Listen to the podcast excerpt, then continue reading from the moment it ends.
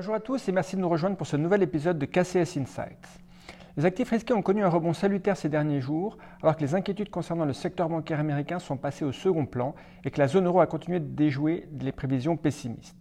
Dans le même temps, les enquêtes de conjoncture chinoises publiées à la fin de la semaine dernière ont fait état d'une reprise vigoureuse dans le secteur des services, y compris dans celui de la construction. Le prix des logements existants en Chine a amorcé un rebond après 17 mois de baisse, grâce aux villes de premier plan et à une forte reprise des transactions après la réouverture. Ces évolutions dans les plus grandes économies du monde se sont avérées positives pour les marchés, d'autant plus que le positionnement des investisseurs reste défensif. Aux États-Unis, les chiffres les plus récents indiquent que la baisse des dépôts des petites banques s'est stabilisée après avoir connu une chute brutale à la mi-mars. Les banques commerciales américaines continuent de faire appel au programme de financement interne de la Fed, ce qui indique que leur position en matière de liquidité reste fragile. Dans la zone euro, les récents chiffres de l'inflation ont donné matière à réflexion aux partisans et aux détracteurs de la baisse de l'inflation.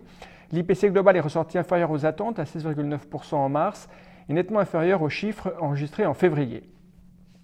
Cependant, l'IPC cœur s'avère beaucoup plus ferme à 5,7% et les faucons de l'inflation de la BCE resteront sur leur garde car le relâchement des pressions sur les prix est essentiellement lié aux effets de base de l'énergie. La lecture du marché a néanmoins été positive car la désinflation prend forme dans toute l'Europe. Du point de vue de la stratégie multi-actif, nous nous concentrons cette semaine sur les actions des pays émergents. Dans le cadre du flux de nouvelles favorables à la Chine évoqué plus tôt, les actions des pays émergents ont apporté une diversification dernièrement, la corrélation avec les actions des pays développés ayant chuté de manière significative. La valorisation des actions des pays émergents est attractive par rapport à celle des pays développés et compte tenu de la reprise cyclique en Chine, nous continuons de trouver un intérêt aux actions des pays émergents asiatiques dans leur ensemble. L'inflation y est modérée et le durcissement des politiques monétaires est moins agressif que dans les pays développés. Du point de vue de la sélection pays émergents, outre la Chine, nous privilégions la Corée et Taïwan. Ces pays devraient bénéficier du rebond économique de la Chine et ne sont pas confrontés aux incertitudes en matière de gouvernance ou de politique économique qui ont entravé les marchés boursiers de l'Inde ou du Brésil ces derniers temps.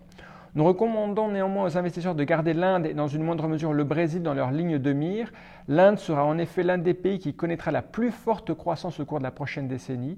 Si les défis de l'urbanisation, de l'infrastructure et de la gouvernance sont progressivement relevés, le pays devrait libérer tout son potentiel.